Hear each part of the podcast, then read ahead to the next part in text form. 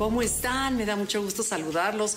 Hoy en la mañana cuando fuimos a, a desayunar aquí en el hotel en que me encuentro, le preguntamos al mesero, ¿cómo le va? Buenos días. Y dice, yo de maravilla. Y me, encantó su respuesta, porque qué poco común es a lo mejor contestar de maravilla, pero de veras un de maravilla que, que, se le sentía real. Entonces, su respuesta me hizo acordarme de ese efecto mariposa, que en algún momento de la vida yo pensé que comprendía el efecto mariposa.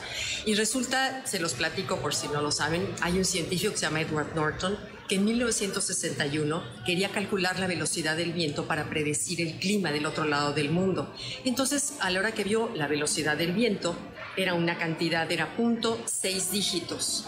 Entonces él, uh, para tomar un atajo, dijo, pues voy a poner punto 000 y nada más metió los tres últimos dígitos en décimas, era mínimo, mínimo. Entonces lo metió para calcular el efecto que iba a provocar del otro lado del mundo. Esos tres dígitos últimos son iguales al aleteo de una mariposa. O sea, ¿qué puede hacer este aleteo de una mariposa?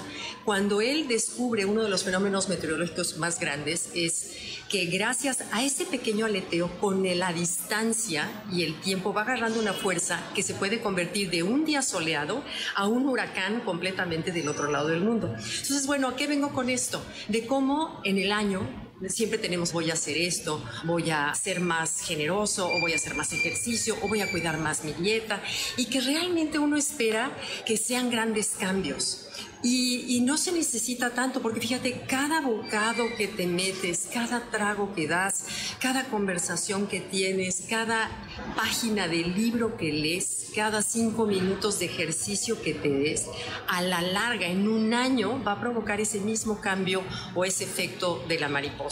Entonces, bueno, habría que preguntarnos, ¿qué quiero hacer? Una sola cosa. Si nosotros concentramos una sola cosa en ya sea mente, cuerpo o espíritu, o en los tres, quizás una de mente, una de cuerpo, una de espíritu, ¿qué haríamos para poder lograr a distancia de aquí a en un año poder decir bajé de peso tantos kilos o leí tantos libros o me acerqué a mis hermanos o a mis hermanas, a mis amigas más porque las busqué más.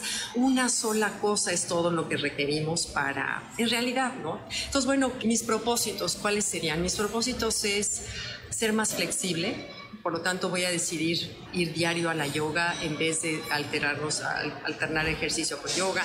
Quiero ser más flexible en mi cuerpo para ser más flexible en mi mente. Quiero a lo mejor ser más cariñosa, contactar más a mis amigas, a veces me aíslo un poco, con mi esposo, con mis hijos, como entregarme un poquito más. Esos son como lo que yo ahorita tengo en mente hacer y cultivar más mi espíritu, y pues bueno, te invito también a que te hagas estas mismas preguntas. Bueno, muchas gracias. Bye.